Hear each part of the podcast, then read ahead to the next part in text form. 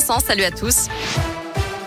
À la une, la cinquième vague est là. Propos tout à l'heure du porte-parole du gouvernement qui se veut tout de même rassurant. Gabriel Attal estime que le pays a toutes les cartes en main pour faire face à cette cinquième vague d'épidémie.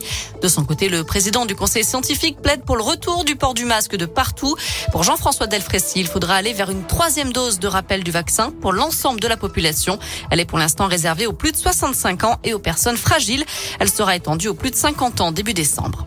Deuxième victoire pour le docteur Leloup à Issoire. Ce médecin, plus deux mois amputé d'une jambe, ne peut plus accéder à son lieu de travail depuis neuf mois, faute d'aménagement pour son fauteuil roulant. Son employeur, l'association Addiction France, contestait son aptitude au travail. Les prud'hommes avaient donné raison au médecin une première fois. Et d'après la montagne, l'employeur a été une nouvelle fois débouté par la cour d'appel de Rion, qui affirme que le médecin est apte à exercer et que son employeur ne peut se soustraire à ses obligations légales vis-à-vis -vis du handicap.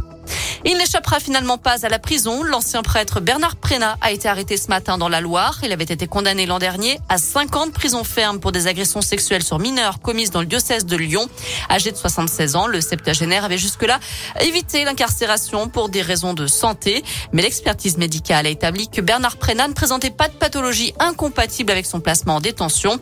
Il a donc été présenté cet après-midi à un juge et incarcéré dans la foulée à la maison d'arrêt de la Talaudière. Les stations de ski déjà en manque de saisonniers après un hiver 2020 bousculé par le Covid.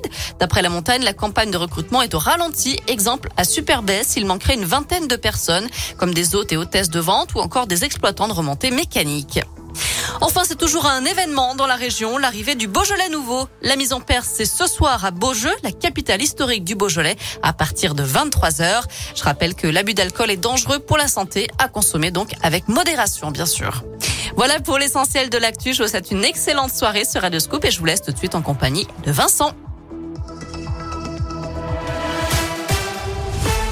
Merci beaucoup Noémie. L'actu continue sur